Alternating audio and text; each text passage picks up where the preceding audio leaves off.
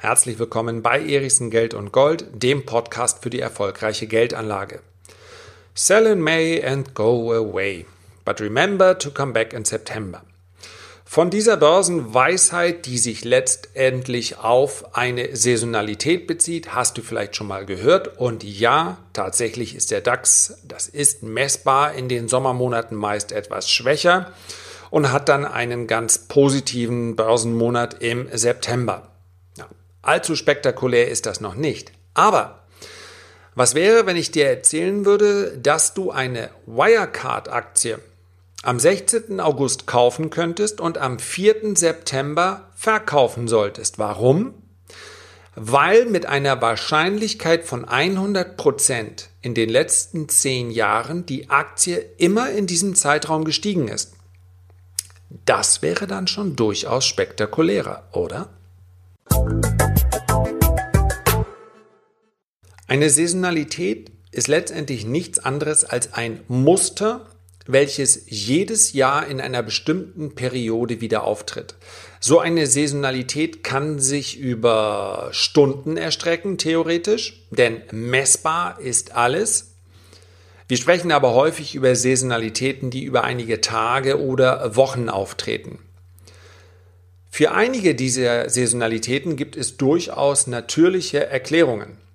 Wenn wir beispielsweise darauf schauen, dass die Heizölpreise häufig, ja, nicht mit einer hundertprozentigen Gewissheit, aber eben statistisch auffällig, im Juni und Juli etwas günstiger sind, dann ist das nachvollziehbar, denn die Temperaturen sind im Juni und Juli höher. Wobei das, und das ist auch eine ganz, ganz wichtige Erkenntnis gleich zu Beginn, wobei man sich darauf nicht verlassen kann. Denn Je häufiger eine Saisonalität auftritt, desto mehr Marktkräfte werden natürlich dafür sorgen, dass sich diese Saisonalität zwangsläufig im Laufe der Jahre abschwächt.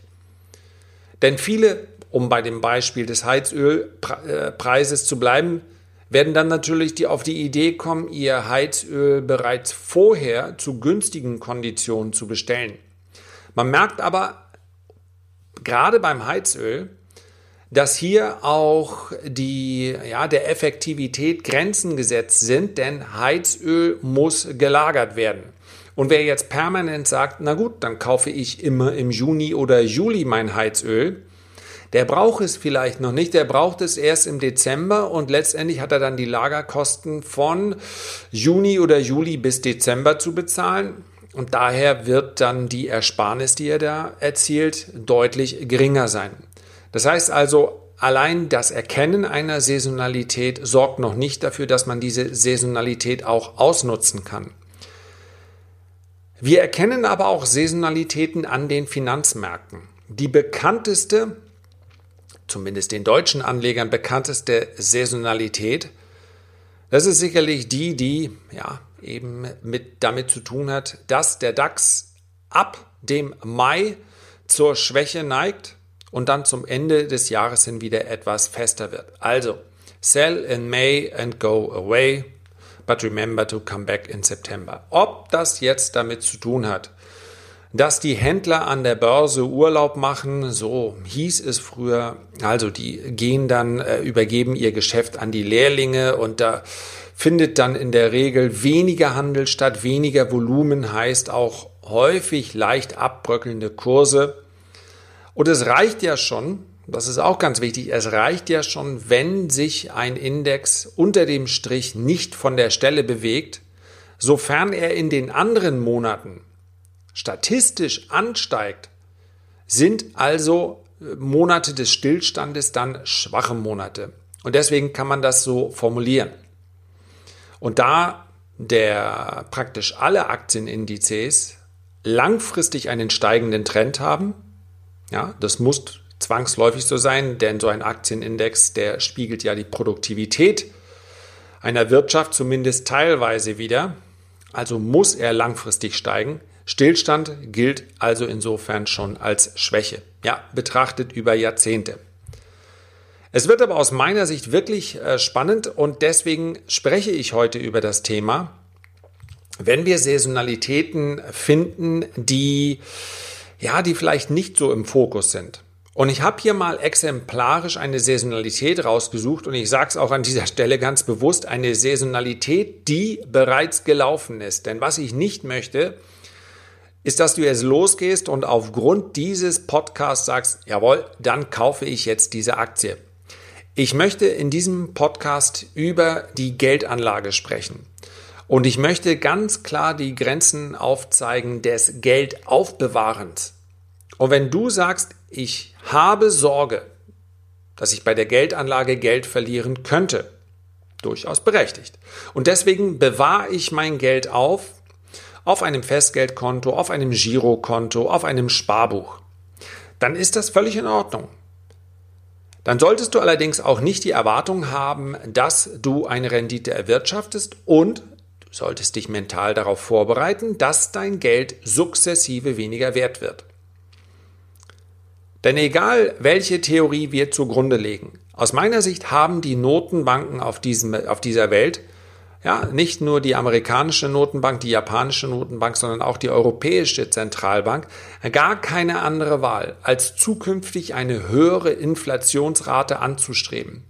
Die liegt aktuell zwischen 1,8 und 2 Prozent. Das sorgt dafür, dass du nach 20 Jahren noch etwa 60 Prozent Kaufkraft hast. Ja, das ist schon erschreckend genug. Aber das Ganze wird wirklich dramatisch, wenn die Inflation auf 3, 4 oder 5 Prozent steigt. Und Mario Draghi hat durch die Blume schon gesagt, naja, phasenweise wäre das schon okay für uns.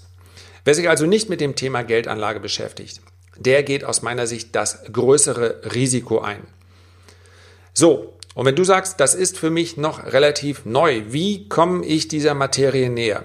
Ja, dann bist du hier beim Podcast richtig beim gleichnamigen YouTube-Kanal auch, aber insbesondere beim Report. Unter www.erichsen-report.de bekommst du meinen wöchentlichen Report absolut gratis in dein E-Mail-Postfach und dort spreche ich über große Unternehmen, über ETF-Anlage, über die Goldanlage, schlicht und einfach darüber, wie ich mich der Geldanlage genähert habe und jede Woche nähere.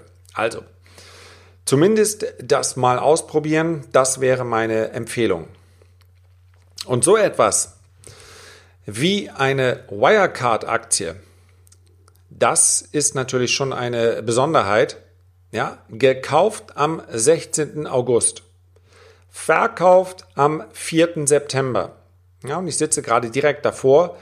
In den letzten fünf Jahren jedes Jahr funktioniert. Also, dann schaut man in der Regel noch mal ein bisschen weiter und sagt, okay, wie sieht es denn in den letzten zehn Jahren aus? Und auch in den letzten zehn Jahren, jedes Mal in diesem Zeitraum, ist die Wirecard-Aktie gestiegen. Gehen wir noch ein bisschen weiter auf 15 äh, Jahre. Wir sind immer noch bei 100 Prozent. In den letzten 15 Jahren wäre ein Kauf am 16. August und ein Verkauf am 6. September. Jeweils belohnt worden mit einem Anstieg. Und das ist dann aus meiner Sicht durchaus schon etwas mehr als nur ein statistischer Zufall. Es kann immer noch ein Zufall sein und Murphy's Law sagt, im 16. Jahr wird es schiefgehen. Wobei das 16. Jahr das aktuelle ist und es hätte wieder funktioniert. Nun ist natürlich die Frage, wie kann man so etwas ausnutzen? Das ist schon fortgeschrittene äh, Geldanlage. Ja, also wer mit in Einzelaktien spekuliert, wer also kein ETF-Sparplan oder ähnliches nutzt, der sollte sich sehr gut mit der Materie auskennen. Aber sich mit dem Thema Saisonalitäten zu beschäftigen, kann die Rendite durchaus optimieren. Wenn wir uns den ähm, kumulierten Profit ansehen, also, was wäre rausgekommen, wenn ich jedes Jahr nur in diesem Zeitraum die Wirecard-Aktie gekauft hätte? Dann sprechen wir immerhin von einem annualisierten äh, Return von 395 Prozent. Natürlich ist das ein Extrembeispiel, was ich hier raussuche. Ja, um es einfach mal zu verdeutlichen, was es so gibt. Es gibt aber auch durch, das ist nun keine, keine Besonderheit, die, ähm, ja, die völlig aus der Luft gegriffen ist. Wir können uns beispielsweise auch eine Aktie wie McDonald's ansehen. Hätte man die zwischen dem, ja, ich mache es mal hier direkt ähm, live, gebe ich es mal ein, hätte man die also im September zum richtigen Zeitpunkt gekauft und verkauft, dann hätte man immer noch mit einer Wahrscheinlichkeit von rund 80 Prozent einen Profit erzielt. Ich lasse jetzt bewusst die Daten mal weg, weil es aus meiner Sicht wirklich, wenn man sich nicht vorher mit dem Thema beschäftigt hat, auch nicht sinnvoll ist, hier nun in irgendeiner Form eine einzelne Aktie in ein Depot zu kaufen. Ja, bitte ganz klarer, stell dir diesen riesigen fetten Risikodisclaimer vor. Das Investment in Einzelaktien unterliegt immer einem höheren Risiko. Also niemals eine einzelne Aktie ins Depot legen und vor allen Dingen niemals aktiv werden, bevor man sich nicht damit ausgiebig beschäftigt hat. Und ich habe mich übrigens bei McDonald's mal im Monat glatt vertan. Wir sprechen hier der Monat Oktober war es, der sehr, sehr positiv war. Ja, im Prinzip irgendwann am Anfang kaufen und in der letzten Woche verkaufen, Wahrscheinlichkeit 80 Prozent. Das ist eine, eine Saisonalität und wenn du jetzt die Frage stellst, okay, jetzt kommen die äh, letzten zehn Minuten, die mir sagen sollen, ja, warum ist das denn so? Das lasse ich aus. Schlicht und einfach deshalb, weil wir uns alles Mögliche ausdenken können. Wir können Theorien darüber aufstellen, warum vielleicht ist das äh, dritte oder vierte Quartal bei diesem oder jenem Unternehmen besonders stark. Wir finden aber auch eben solche Saisonalitäten im ersten und zweiten Quartal. Vielleicht gibt, hat das Unternehmen, ja, das kann man anhand einer Saisonalität ja nicht ablesen, vielleicht hat das Unternehmen zu diesem Zeitpunkt immer eine besondere Aktionärsveranstaltung und diese sorgt dafür, dass die Aktionäre in Erwartung positiver Nachrichten die Aktie dort immer kaufen. Vielleicht ist das genau der Moment, genau der Monat, in dem dieses Unternehmen seine neuen Produkte vorstellt, müsste man beispielsweise mal bei einer Apple-Aktie untersuchen, ob vor so einer Produktvorstellung, ja, in der Regel ist die Börse immer dann besonders positiv, wenn sie Gutes erwartet. Wenn das Gute dann da ist, dann kommt es oft schon zu Gewinnmitnahmen. Also es gibt äh, zahlreiche Theorien, die ich mir jetzt ausdenken könnte, warum diese Saisonalitäten auch bei Einzelaktien, aber sich darüber hinaus auch bei Indizes, bei Rohstoffen, bei Kryptowährungen, Bitcoin hat sehr, sehr starke Saisonalitäten. Warum die dort auftauchen? Aber da es ein statistischer Wert ist, spielt das Warum in diesem Fall gar keine große Rolle. Sondern ich erkenne an, okay, Wirecard ist in den letzten 15 Jahren in diesem Zeitraum gestiegen. Ich weiß, im 16. Jahr kann es anders sein. Und wenn ich dann als aktiver Anleger davon profitieren möchte, ja, da sind wir, wie gesagt, in einer Form der Geldanlage. Da sollte man sich schon wirklich mit der Materie beschäftigen. Ich habe es schon gesagt, aber es ist einfach so wichtig. Dann sollte sich das Ganze natürlich in ein, ja, man nennt das Setup einfügen. Das heißt also, ich gehe nicht einfach an diesem äh, Tag hin und äh, beauftrage meinen äh, Broker, meinen Online-Broker, drücke auf den Kaufknopf und dann warte ich drei Wochen, sondern selbstverständlich schaut man, wie sieht es momentan aus? Wie ist die Nachrichtenlage? Wie zeigt sich der Chart? Also man unternimmt eine technische Analyse. Und wenn das Ganze dann zusammenpasst und dann noch eine positive Saisonalität dazukommt, dann ist das etwas, worauf man auch reagieren kann. So, soweit ein kleiner Einblick in einen Bereich, der, mit dem sich vielleicht viele nicht so sehr beschäftigen, weil, so haben wir ja begonnen, weil der Mensch nun mal nach Erklärungen sucht und wenn er keine Erklärungen findet, dann ist ihm das in irgendeiner Form suspekt. Und vielleicht ist das auch bei dir der Fall. Dennoch weißt du jetzt, es gibt solche Saisonalitäten. Und wenn du Lust hast, dann kannst du dich mit dem Thema etwas weiter beschäftigen. In dem Report, über den ich gesprochen habe, unter www.erichsen-report.de werde ich verschiedene Saisonalitäten immer mal wieder aufgreifen. Herzlichen Dank für deine Aufmerksamkeit. Ich freue mich, wenn du dir die Zeit nimmst, ein Feedback oder einen Kommentar zu hinterlassen. Dann sende ich dir ganz herzliche Grüße und wir hören uns beim nächsten Podcast wieder. Mach's gut, bis dahin, dein Lars. Música